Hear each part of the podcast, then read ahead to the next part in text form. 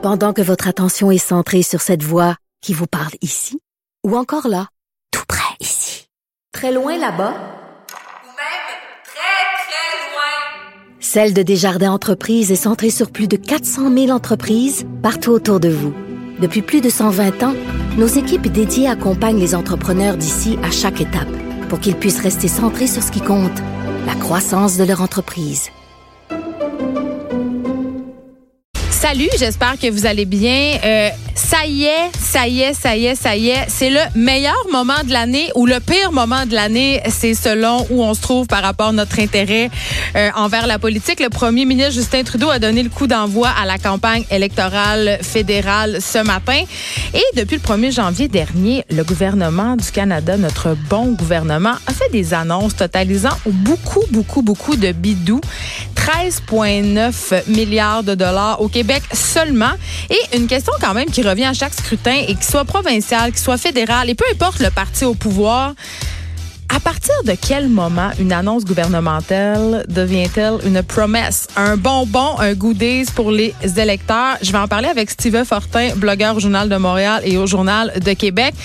Euh, honnêtement, le gouvernement Trudeau il est allé pas mal fort. Il y a même eu des plaintes du Parti conservateur. Donc, on va se poser la question est-ce que trop c'est comme passé? Aujourd'hui aussi, quand même, il faudrait pas que ça passe sous le radar. On marque le 18e anniversaire de l'attentat du 11 septembre 2001 à New York. Je sais pas si vous êtes comme moi, mais moi, je me rappelle exactement j'étais où cette journée-là, à ce moment-là, vers 9h15, euh, quand les avions ont percuté euh, les tours du World Trade Center. J'étais à l'UQAM, c'était ma première année d'université, j'étais dans un cours de lettres. Je me rappelle encore du nom du professeur, Jacques Euh, il y a quelqu'un qui est rentré dans le cours, qui a, même pas connu, il a ouvert la porte et il a crié. Il y a un avion qui s'est écrasé au centre-ville de New York. Et là, évidemment, euh, les gens se sont mis à, à cahuter dans, la classe. Le professeur a mis fait en cours. On est sorti. Et là, euh, quand on est sorti, on s'est rendu compte que la situation... Évidemment, était grave. Lucam avait sorti des télés. Il y avait des télés un peu partout qui sortaient des plafonds près des principaux points de rassemblement de l'université. Et là, euh, je me rappelle, j'ai vu en direct le deuxième avion percuter la tour. Je me rappelle, j'ai regardé mon ami et on s'est dit, ça y est, c'est la troisième guerre mondiale. Et d'une certaine façon, ce l'était parce que le monde a changé depuis. Les États-Unis mènent une guerre aux terroristes sans précédent. D'ailleurs, ils sont encore en Irak, ils sont encore en, Afghanistan. Trump, euh, qui d'ailleurs cette semaine a annulé une rencontre qui devait avoir lieu avec les talibans et qui aurait pu régler le conflit. On va jaser avec l'avocat André Sirois de ses 18 ans, euh, de ce triste 18e anniversaire. André Sirois, qui était à New York euh, lors de cet événement marquant, il sera avec moi on s'en va ailleurs. Euh, on, mais on parle beaucoup de cybersécurité, de fuite de données. Euh, puis j'en ai parlé souvent. Une des révélations de ma vie, et là je mets des guillemets évidemment, c'est pas la révélation de ma vie, mais euh, quelque chose qui m'a beaucoup aidé dans dans la gestion de ma santé féminine.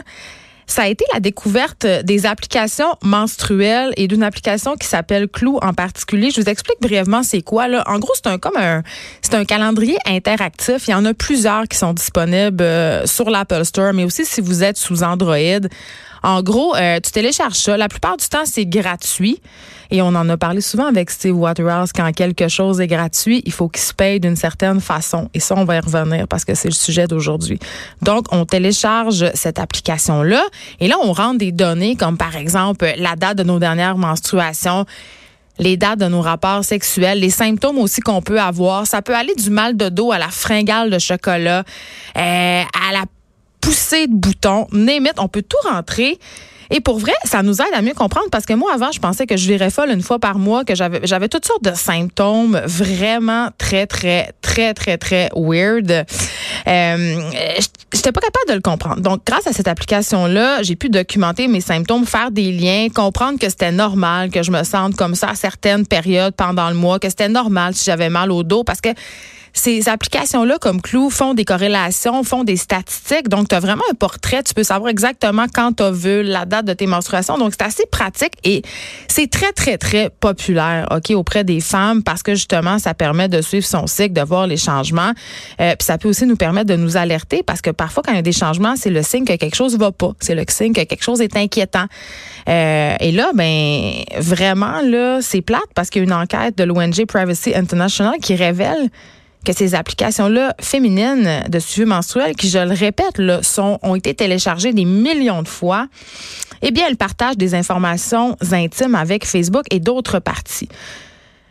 Le partage de données biomédicales, ça devient de plus en plus préoccupant. Plusieurs compagnies, évidemment, on peut penser aux compagnies d'assurance, par exemple, sont intéressées à obtenir ce type d'informations-là.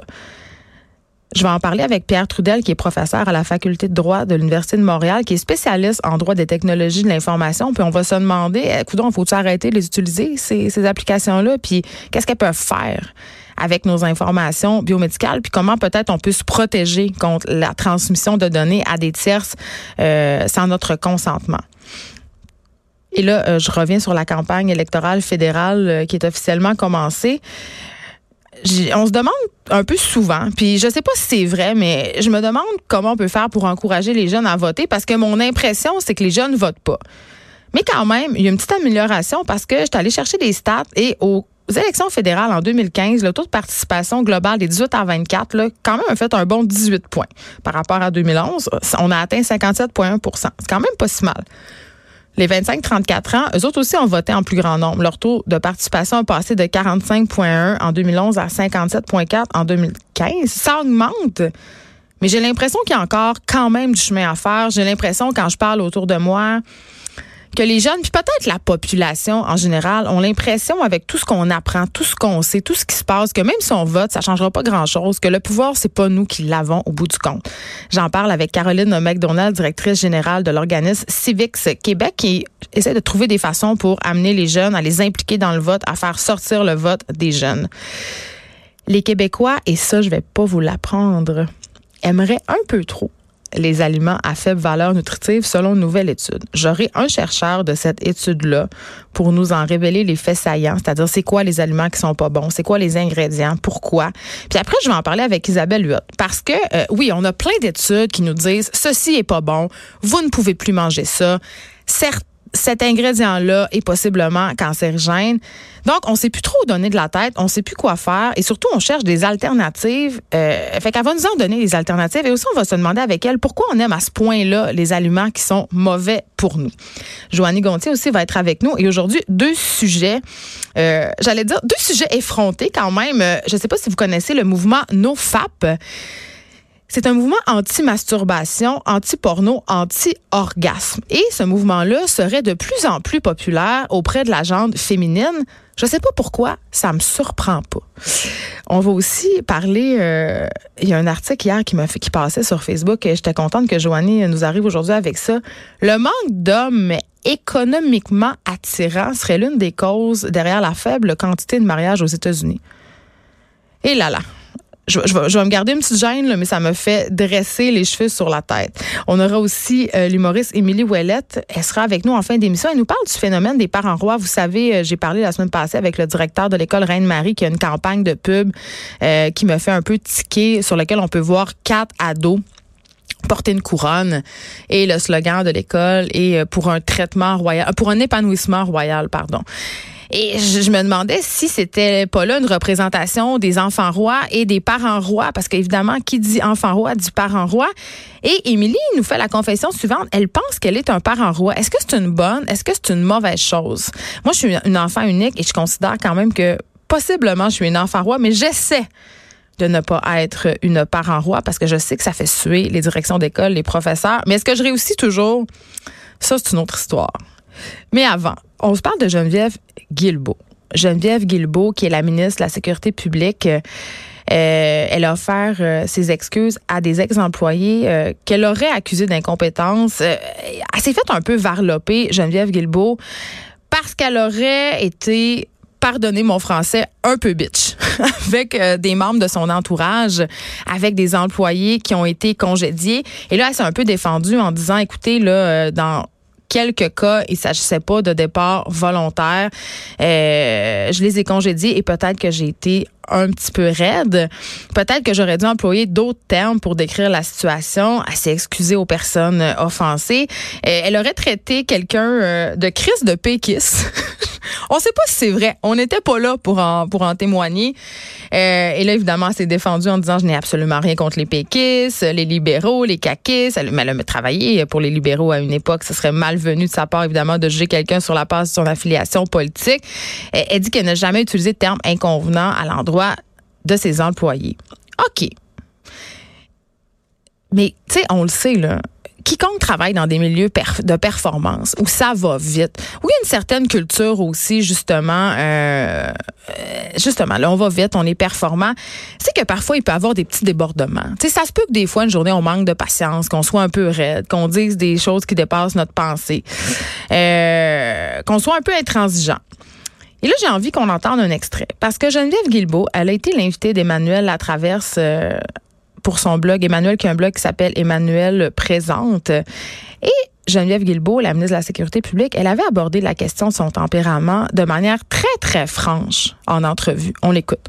Si j'avais à me donner un défaut, ce serait impatiente. Ah parce que oui, je, on peut le voir comme une comme de l'efficacité, parce que je trouve que les choses vont jamais assez vite, sont, la qualité est jamais suffisante. Euh, c'est rarement à mon goût ce, qu'on, ce qui me parvient là, comme produit brut des fois. Puis là, ben, j'essaie de peaufiner, puis je dis manque l'information, puis c'est pas assez bon. Euh, mais pas en être désagréable, du moins je l'espère. Là, je regarde mon collègue à côté. Sauf que c'est ça. Il y a peut-être ça qui est un, un volet de ma personnalité qui transparaît moins. Euh, ce n'est pas un blog, évidemment, c'est une balado, la langue me fourchée, comme on dit en bon québécois. Euh, mais quand même, Geneviève Guilbeault, qui est très, très, très franche et sincère sur son tempérament. Et là, ça m'amène à me poser la question suivante. Bon, c'est sûr que cette info-là a coulé alors qu'on débute une campagne. C'est sûr que c'est pas inintéressé, cette affaire-là. C'est un méchant bon timing pour faire euh, éclater ce genre de bombe-là.